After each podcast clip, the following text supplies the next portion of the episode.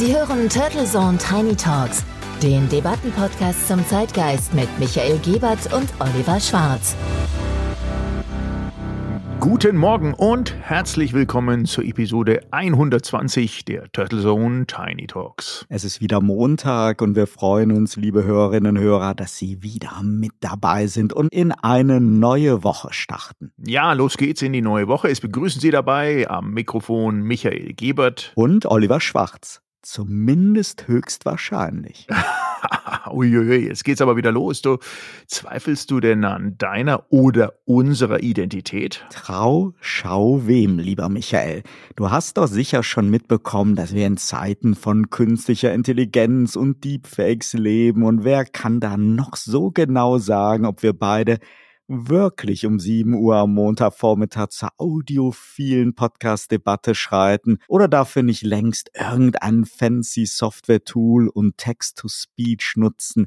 Du hast dich ja immerhin, glaube ich, schon letztens für deinen lebensechten Avatar im 360-Grad-Scanner vermessen lassen. Ja, das stimmt. Das war in Dubai. Also frei nach dem Motto, ich podcaste also bin ich, könnten wir dabei jetzt behaupten, dass wir gar nicht Oliver und Michael wären. Aber du meinst wahrscheinlich, wir haben den neuen besten Freund ChatGPT gebeten, diese Podcast-Episode zu schreiben und auch gleich generieren lassen, während wir beide das Strandleben genießen und das leicht verdiente Geld zählen. Ja, so oder so ähnlich muss ja Michael die schöne neue KI-Welt sein, die derzeit in aller Munde ist. Intelligent, künstlich und ganz schnell und einfach. Der Hype ist am Hyperventilieren. So wie in Israel selbst an Fernsehgeräten im Elektromarkt der Aufkleber Kosher Compatible draufklebt, so gibt es gefühlt derzeit nicht eine einzige Softwareanwendung oder Smartphone-App, die sich nicht mit dem Label KI schmückt. Wir hatten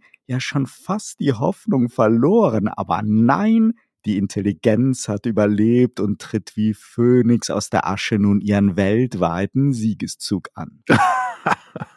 ja, das sind ja Vergleiche, Oliver, sensationell. Ja, künstliche Intelligenz, ob koscher oder halal, ist wirklich ein Versprechen, die aktuell natürlich in aller Munde ist und wie die Faust aufs Auge passt. Endlich ist es offiziell. Fachwissen, Studium, Talent und Erfahrung, alles völlig überbewertet. Was man jetzt also können muss, ist der richtige Umgang mit der künstlichen Intelligenz. Auf den Prompt kommt es an, nämlich Input zählt und Output kommt automatisch. Und da zahlen sich die endlosen Stunden von Kevin und Chantal vor der Shooter Games und Chat Tools natürlich endlich aus, denn Chatten ist ja jetzt ganz offiziell intelligent. Ins insbesondere wenn man dabei ChatGDP 4.0 nimmt. Verrückte Zeiten und dabei ist das alles ja nicht neu. Da hat ja niemand in den letzten Wochen in der Silicon Valley Garage mal eben ein KI-Tool erfunden, sondern es wird schon lange an allen Aspekten der künstlichen Intelligenz gearbeitet, sehr viel Geld investiert und noch mehr Profit erhofft.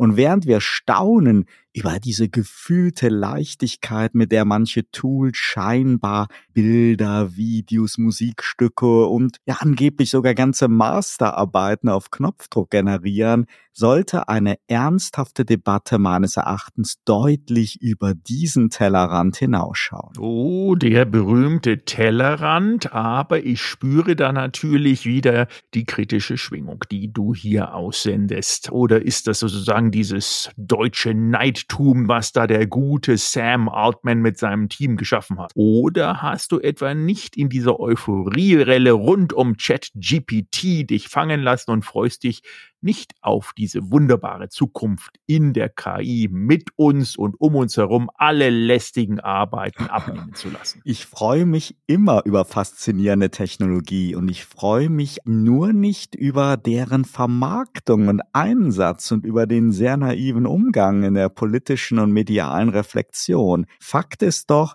dass zwar vieles, wo aus Marketinggründen KI dran steht, nicht oder noch nicht wirklich künstliche Intelligenz darstellt, sondern eher smarte statt intelligente Tools sind.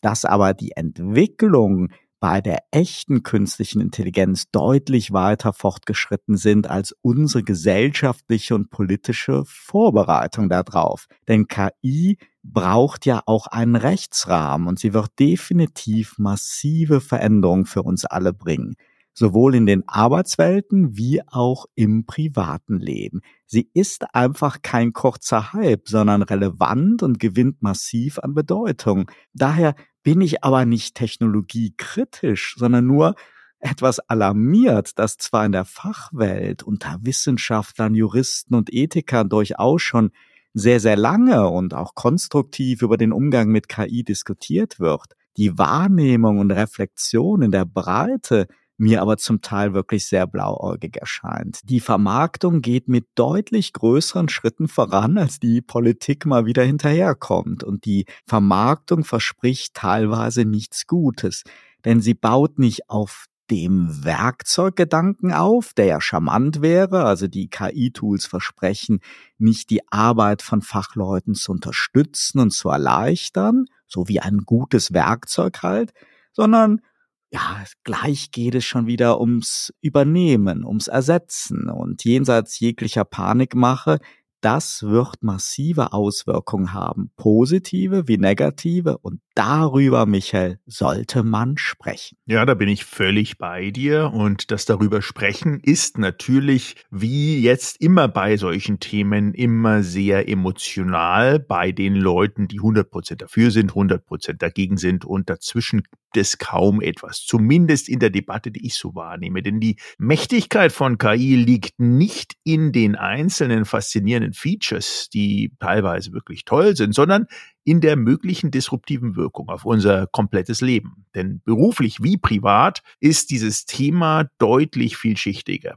Denn äh, dass ein Freund kann das anderen Leid sein in dem Zusammenhang, dieses Sprichwort, äh, glaube ich, hat da einen ganz guten Widerhall in der KI. Und ich beobachte auch, dass hinter den Kulissen hektisch versucht wird, nun schon fast nachträglich, alles rund um die ethische und rechtliche Rahmenbedingungen festzusurren und zu schaffen und auch auf europäischen wie natürlich auf nationalem Niveau einigermaßen dingfest zu machen. So als ob das Thema KI eben gerade vom Himmel gefallen ist. Und ich erinnere mich noch sehr, sehr gut daran, dass es vor einigen Jahren, noch vor Corona, einen großen KI-Gipfel sogar ausgerufen von dem bayerischen Ministerium für Digitalisierung in Nürnberg gab und bereits da eigentlich schon einigermaßen klar war, wohin die Reise gehen könnte oder wirklich auch geht. Also Lass uns doch gerne mal versuchen, hier dieses Thema künstliche Intelligenz und die Auswirkungen, Risiken und Chancen einzuordnen und vielleicht die wesentlichen Segmente in der Arbeitswelt und im Privatleben zu identifizieren, wenn uns das so auch möglich ist und bei denen dann auch KI schon sehr bald eine entscheidende Rolle haben könnte. Sehr, sehr gerne, Michael. Ich schlage also vor, dass wir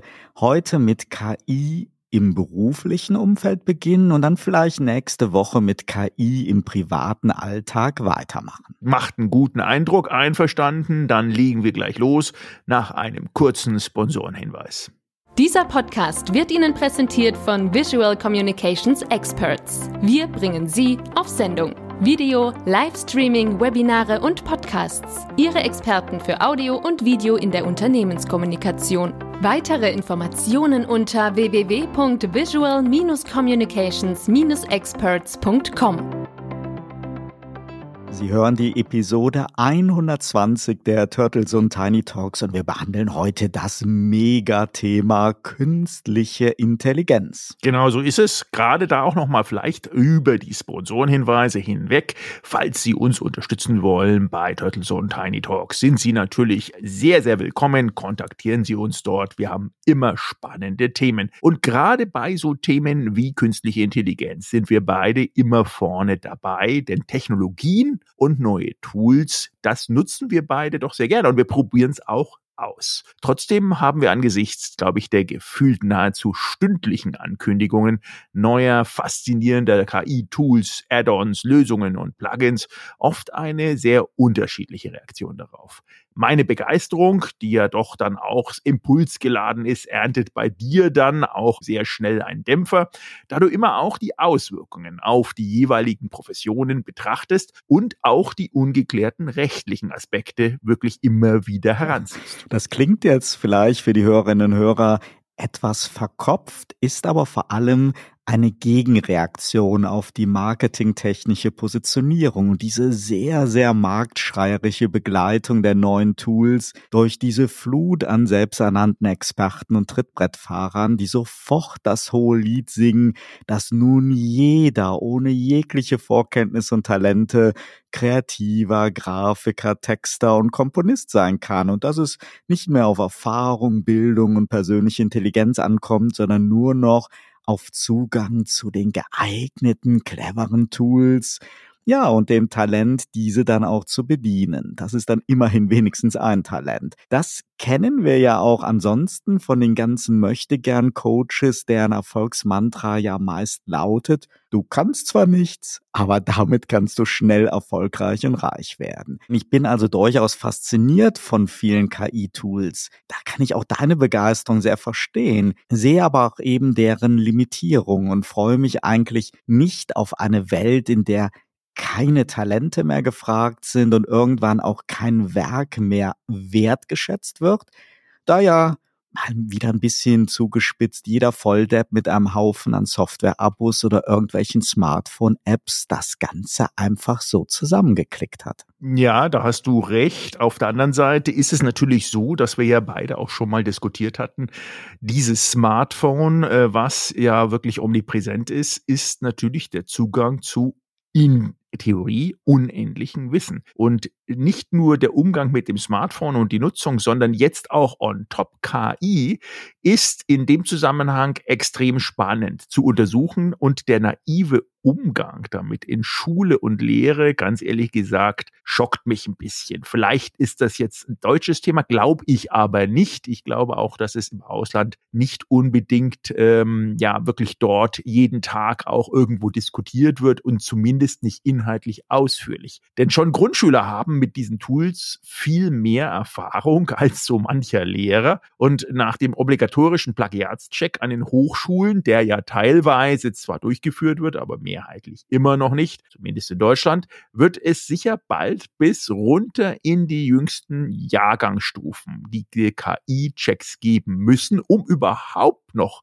schulische Leistungen messen zu können und diejenigen, die in Anführungsstrichen sich der KI bedienen, herauszusondieren und die, die noch wirklich eigenen Hirnschmalz einsetzen, dann auch besonders, vielleicht mit besonderen ja, Benefits und Zusatzpunkten zu verwöhnen. Und dass viele Lehrer und Eltern sich einreden, wie wertvoll die sogenannte digitale Kompetenz bei den Kindern und Jugendlichen denn so sei, ist auch ein wenig blauäugig, denn da ein souveräner Umgang mit dem Smartphone, den Apps und dem Internet für die aktuelle Jugendgeneration nun wirklich keine besonderen Herausforderungen mehr sein sollten, sondern sowas wie das Händewaschen und das Zähneputzen. Es ist quasi eine Selbstverständlichkeit. Und wir haben ja auch schon oft über diesen Begriff Intelligenz in diesem Zusammenhang gesprochen. Man könnte ja provokativ sogar sagen, ob KI am Ende dumm macht. Wie siehst du denn das, Oliver? Und welche Aspekte erscheinen denn dir persönlich, aber auch beruflich und professionell am wichtigsten rund um die Auswirkungen von KI auf die Arbeitswelten? Ja, vielleicht sollten wir, Michael, erst einmal klären, was verstehen wir denn eigentlich unter Intelligenz? Und dazu habe ich unseren neuen besten Freund ChatGBT mal gebeten, das für uns kurz zusammenzufassen. Und ich lese das jetzt mal vor. Intelligenz bezieht sich auf die Fähigkeit eines Individuums, Wissen und Fertigkeiten zu erwerben, zu verstehen und anzuwenden, Probleme zu lösen, logisch zu denken, sich an neue Situationen anzupassen und aus Erfahrungen zu lernen. Intelligenz ist ein komplexes Konzept und kann auf verschiedene Arten gemessen und interpretiert werden. Es gibt viele Theorien über Intelligenz, einschließlich der Idee der multiplen Intelligenzen, die besagt, dass es verschiedene Arten von Intelligenz gibt, wie zum Beispiel sprachliche, logisch, mathematische, musikalische, räumliche, körperlich, kinestische, intrapersonale und interpersonale Intelligenz. Intelligenz ist also mehr als nur ein IQ-Score und es spielen auch emotionale, soziale und kulturelle Aspekte eine Rolle. Und natürlich stellt sich da die Frage, Michael, worin unterscheidet sich menschliche Intelligenz eigentlich von künstlicher Intelligenz? Und auch hierzu habe ich ChatGPT um einen Beitrag gebeten und das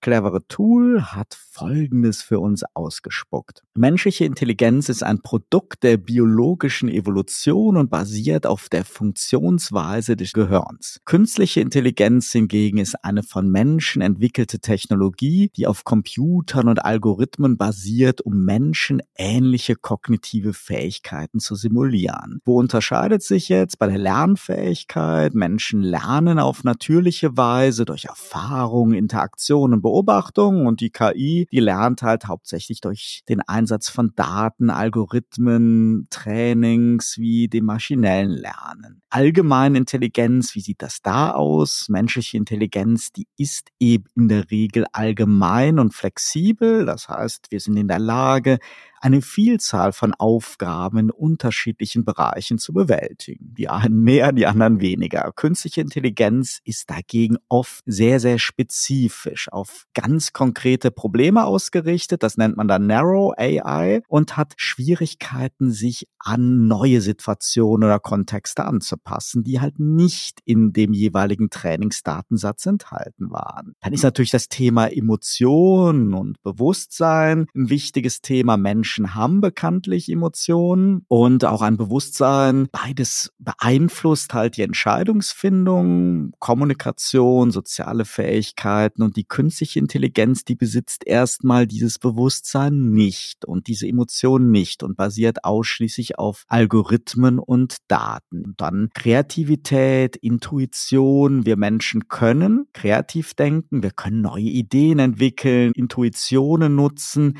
um Probleme dann auch am Ende zu lösen. Und die künstliche Intelligenz, die kann halt Muster in großen Datenmengen erkennen. Das ist ja genau das, was wir heute bei ganz vielen dieser Tools sehen. Und dann auf Basis dieser Muster macht sie halt komplexe Berechnungen, hat aber dann Schwierigkeiten, kreative oder intuitive Lösungen zu entwickeln, die außerhalb dieser in den Daten vorhandenen Informationen liegen. Und da täuscht so manches absolut coole Tool, wo wir jetzt sagen, mein Gott, ist das aber hier intelligent, was das für tolle Videos oder Bilder verbessert oder generiert. Oft sind diese Tools immer auch noch auf diesem Level halt auf Basis von großen angelernten Datenmengen halt Muster zu erkennen und dann eben entsprechend zu generieren. Und dann gibt es natürlich noch das Thema Ethik und Moral und menschliche Intelligenz, die behandelt halt auch wieder mehr oder weniger moralische und ethische Überlegungen bei Entscheidungen und die künstliche Intelligenz,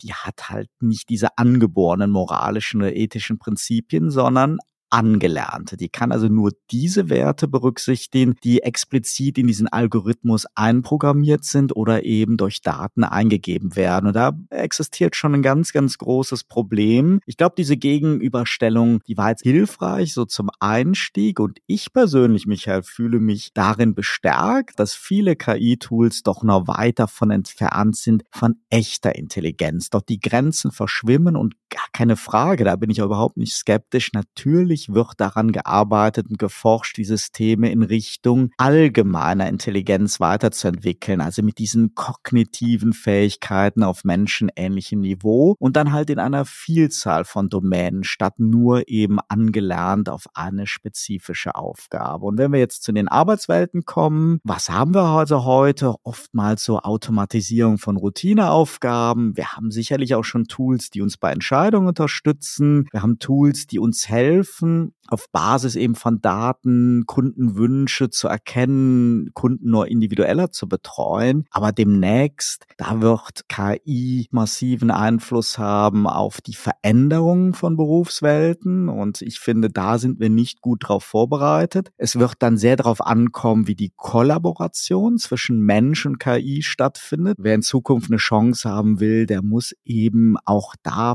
Fähigkeiten entwickeln, mit KI als Kollegen zusammenzuarbeiten. Und natürlich werden auch neue Berufe entstehen. Das heißt ganz klar, es wird positive Entwicklung geben, es wird viele Chancen geben, aber wo mein Hauptkritikpunkt ist, Berufsfelder werden halt in Frage gestellt werden, weil ihnen einfach nicht mehr die Wertschätzung entgegengebracht wird, wenn man vermeintlich schneller und günstiger Dinge halt über Software-Tools auf künstlicher Intelligenz berechnen lassen kann. Ja, erstmal Oliver, vielen Dank für die äh, gute, gute Einleitung. Vielleicht auch nochmal, um unsere Hörer da so ein bisschen abzuholen, die sich überhaupt noch nicht mit diesem Chat GPT von OpenAI beschäftigt haben. Also wir reden da beide, der Oliver und ich, von einem sogenannten Dialogsystem, ein textbasiertes Dialogsystem als Benutzer Benutzeroberfläche, das dann eben auf Maschinenlernen beruht. Und dieses Unternehmen OpenAI hat eben ChatGPT ähm, erst im November 22 veröffentlicht. Das ist noch gar nicht so lang her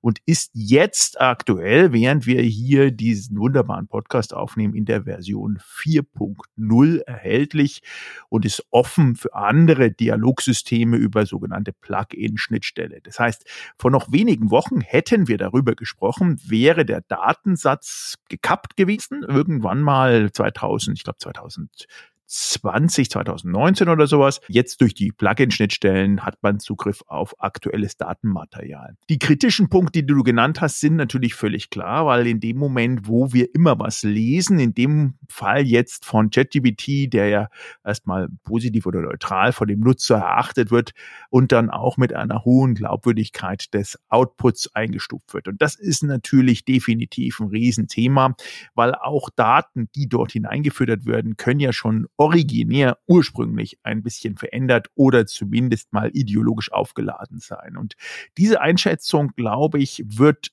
zumindest kurzfristig nicht gelöst werden. Denn im Alltag, so wie wir das jetzt gerade auch in Amerika sehen, weil eins müssen wir vielleicht auch noch reinschieben, liebe Hörerinnen und Hörer, ist, dass ChatGPT durch die Entwicklung OpenAI natürlich ein bisschen ähm, definitiv auch durchweg besser ist in Englisch, zwar viele, viele Sprachen versteht, aber der Datensatz in Englisch ist ein größerer und damit sind auch die Ausgabeformate und die Inhalte dieser Ausgabeformate im Englischen durchweg größer und die Tools, die drumherum entstehen dort, sind dann auch letztendlich natürlich erstmal primär in der englischen Sprache um einiges besser einzusetzen, um dann auch komplexe Prozesse und diese Bündelung von Informationen auch abzusetzen und zu beschleunigen. Jetzt Vielleicht auch nochmal Arbeitswelt. Ein Stichpunkt oder Stichwort da muss genannt sein, nämlich die Firma Microsoft. Die Firma Microsoft ist ja ähm, wirklich weltweit in der Arbeitswelt auch verankert, neben vielen anderen Firmen, aber definitiv einer der Top-Unternehmen, wo die Software von der Firma eingesetzt wird. Und warum sage ich das? Hintergrund ist, dass Microsoft doch nicht nur einen Anteil an OpenAI erworben hat, also sind sozusagen dort auch einem Ownership- und Investmentverhältnis, sondern weil auch sämtliche oder man sagt, über 90 Prozent aller Allokationen und Rechnungsleistungen über die Microsoft Cloud abgefahren wird. Sprich also, Microsoft hat dort auch den Hebel ähm, der Intelligenz in der Hand, was sich jetzt auch Stichwort Arbeitswelt, extrem auswirkt in ein schon fast schon hineintasten, schleichen, annähern in Bestandssysteme. Das heißt also, es wird primär bei der Masse nicht dazu kommen, dass sie jetzt auf eine neue Seite gehen müssen oder sich eins dieser Wundertools von eins dieser vielen, vielen tollen Startups anmelden müssen oder im Abo haben müssen, sondern dass sie ihre Bestandstools, ob das Word, Excel, Teams etc. etc., mit denen sie eher schon über Jahre hinweg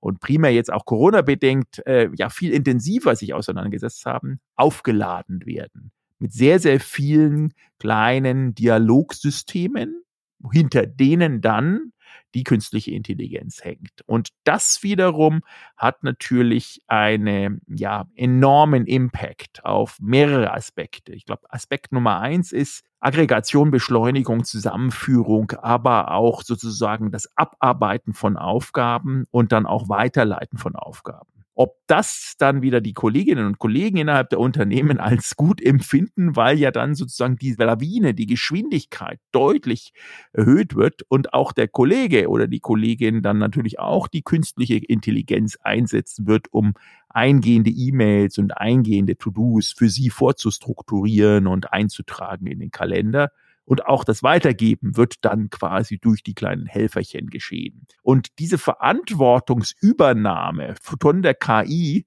hat natürlich auch Implikationen in Themen wie Datenschutz, Überwachung, Auswirkungen auf den Arbeitsplatz, Wahrnehmung von Privatsphäre und Freizeit. Wo sind die Übergänge? Ich meine, wir hatten ja schon während der Zeit von Corona sehr, sehr kritisch darüber geredet, dass diese Abgrenzung zwischen echte Arbeitswelt und Privatleben schon fast, ja, wie bei den normalen Solo-Selbstständigen eigentlich übergänglich ist und gar nicht mehr zu sondieren ist. Und da sehe ich den Punkt, dass wir eine noch stärkere und noch inhaltlich strukturiertere Bindung haben hin in diesen Dialogsystemen mit der künstlichen Intelligenz und dieser Sammelbegriff, den wir jetzt haben, wird alles hineinbegeben. Also ob das das Autofahren ist, Nachrichtenproduktion, Kundendialog, Steuerung von Fabriken, Internas in den normalen administrativen Abläufen, bis hin zu teilweise auch das Ersetzen von leichten, repetitiven, immer wieder ähnlich strukturierten Aufgabenpaketen. Und das bedeutet natürlich gerade der Bereich Junior, Junior Positions in Unternehmen wird sich völlig neu definieren müssen, weil einfach die Aufgaben, die ich jetzt bis dato noch an sogenannte Junior Positions outgesourced haben, werden primär und mehrheitlich von künstlichen Intelligenzsystemen schneller, einfacher, strukturierter und schlichtweg auch arbeitserleichternder ja, gelöst werden. Aber ich glaube, Michael, dass es auch nicht nur um Junior-Positionen geht. All das, was derzeit diese Tools, die wirklich im Stundentakt fast schon promotet werden, suggerieren, was man auf Knopfdruck damit generieren kann, indem man einfach nur eine kurze Beschreibung eingeht. Mal wirklich jenseits dessen, dass halt da vieles auch nur Marketingversprechen sind und es am Ende noch nicht professionell nutzbar ist und mal auch völlig unabhängig von den urheberrechtlichen Bedenken. Es ist ja vieles noch ungeklärt, aber da sind teilweise hochkomplexe Aufgaben, die damit ersetzt werden, die nicht nur Routine sind, wo wirklich ein künstlerisch kreatives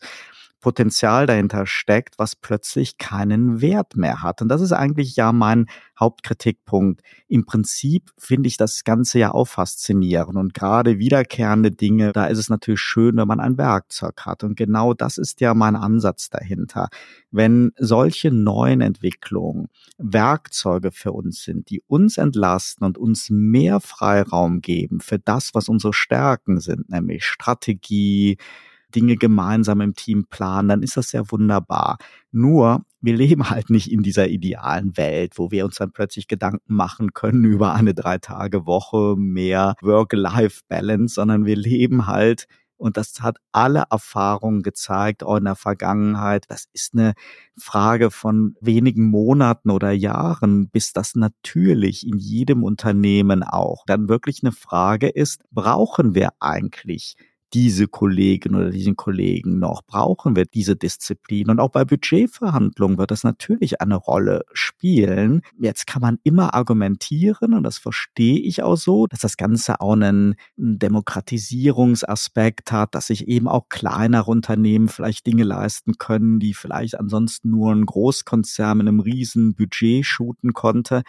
Aber wir haben es immer wieder gesehen, was halt einfach auch diese aggressive Vermarktung der Hersteller Richtung Endkunden hin macht und was mich hier am meisten stört, ist eben ja diese Begleitkakophonie der erwähnten Experten, die halt alle den Leuten suggerieren, Mensch, hier, du willst endlich mal dein Buch schreiben, hier benutzt doch so ein Tool, das macht das halt auf Knopfdruck. Du brauchst keine Agentur mehr, du brauchst keinen Fotografen mehr, du brauchst keinen Videografen mehr, du brauchst eigentlich überhaupt gar nichts, außer hier einen Cloud-Abo für 10 oder 20 Euro im Monat. Und das sind halt die falschen Botschaft. Wir werden es sehen, wenn es um Headcount-Verhandlungen, wenn es um Budgetverhandlungen geht. Es wird massive disruptive Einflüsse haben und da wird es halt weniger darum gehen, uns die Arbeit leichter zu machen und mehr kreativen strategischen Freiraum zu schaffen. Es wird auch definitiv um Geld ansparen und Arbeitsplatzabbau gehen. Ja, das auf jeden Fall. Also das ist ja im Prinzip natürlich ein digitaler Kapitalismus getriebener Trend, denn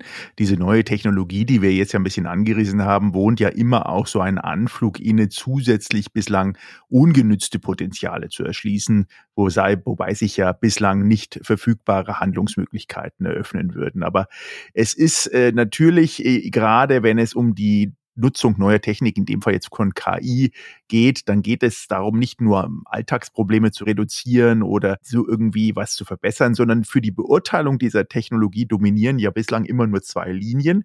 Die eine besagt ja, mehr Technik minimiert die Fehlerquellen und die Schwächen die durch Menschen in der entsprechend produziert werden. Und die andere Linie warnt vor dem äh, Verschwinden der Menschen und seiner Individualität und Kreativität. Und wenn man sich auch die Literatur dazu anschaut, dann dominiert das ja und dieses Versprechen der KI ja auch nicht nur die aktuelle Literatur, sondern auch schon die 70er und 80er Jahre, gerade auch in den äh, Soziologie, aber auch in den wirtschafts- und gesellschaftskritischen Medien. Und eins ist klar, durch die Datensammlung, die ja schon da ist, riesigen Datenmengen von Google, Amazon, Facebook, Apple, Microsoft und vielen anderen steht ja ein nahezu grenzenloses Volumen an Daten zur Verfügung. Und das machen ja die Unternehmen ja nicht seit gestern. Und diese qua gewachsener Größe zusehend attraktiver werdenden Datenpools sind auch gleichzeitig natürlich die Basis für KI. Und deshalb werden Daten gesammelt, immer mehr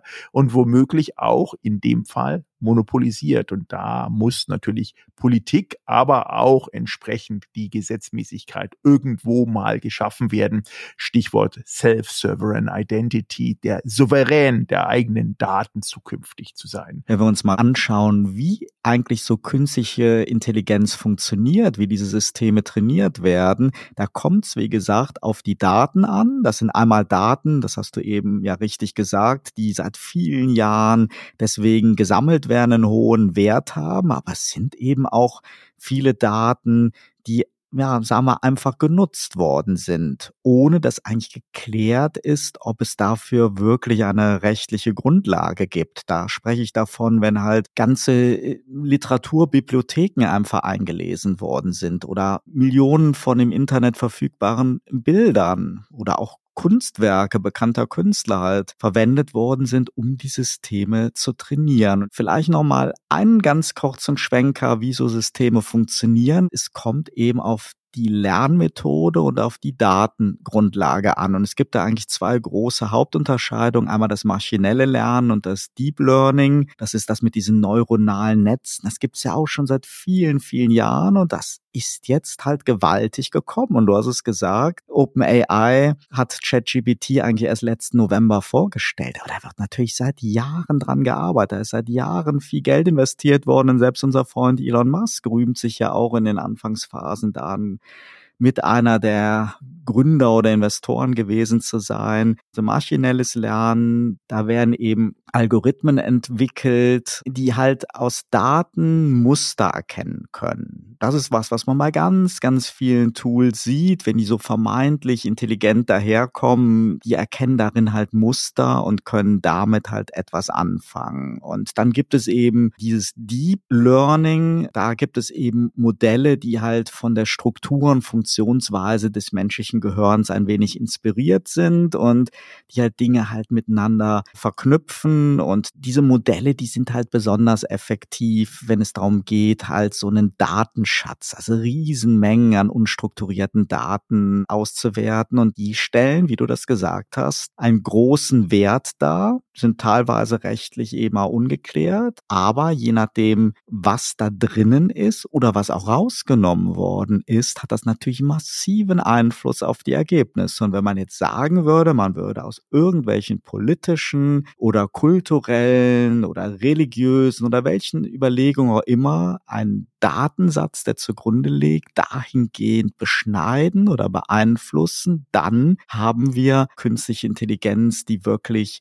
sehr, sehr einseitig wäre in ihrem Ergebnis. Ja, also ich meine, Sie sehen schon, liebe Hörer und Hörer, das ist äh, komplexer, als man denkt und wird immer komplexer werden. Wichtig ist ja, dass wir versuchen, hier ähm, jetzt mal heute einige Gedanken und Impulse rund um diesen immer stärkeren Einzug von künstlicher Intelligenz in unseren Arbeitswelten hin den Ring zu schmeißen und Sie auch dazu anregen wollen, sich, wenn Sie es nicht eh schon getan haben, wirklich mal intensiv damit zu beschäftigen. Es wird ohne dass man es möglich auch glauben kann, sehr, sehr, sehr viel Einfluss haben in der Zukunft und auch in Arbeitsbereiche, die man sich vielleicht heute noch gar nicht so vorstellen kann. Nächste Woche sprechen wir dann darüber, wie denn künstliche Intelligenz unser Privatleben verändern könnte und auch teilweise schon verändert. Hören Sie dann bitte schon auch unbedingt hinein. Wenn Ihnen dieser Podcast gefallen hat, dann unterstützen Sie uns bitte mit einem Like und einem Abo auf Ihrer Lieblingsplattform. Wir sagen schon einmal vielen Dank. Und Sie verpassen dann auch keine neue Episode, denn schon nächsten Montag heißt es wieder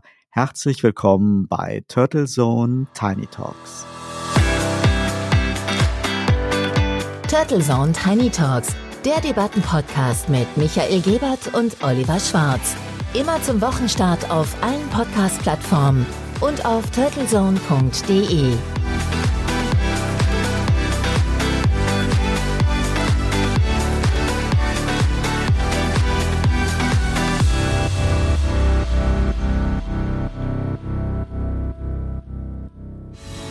Für Werbung in diesem Podcast oder eine Sponsoring-Partnerschaft wenden Sie sich bitte an Turtle Media unter 0721 977 907 15.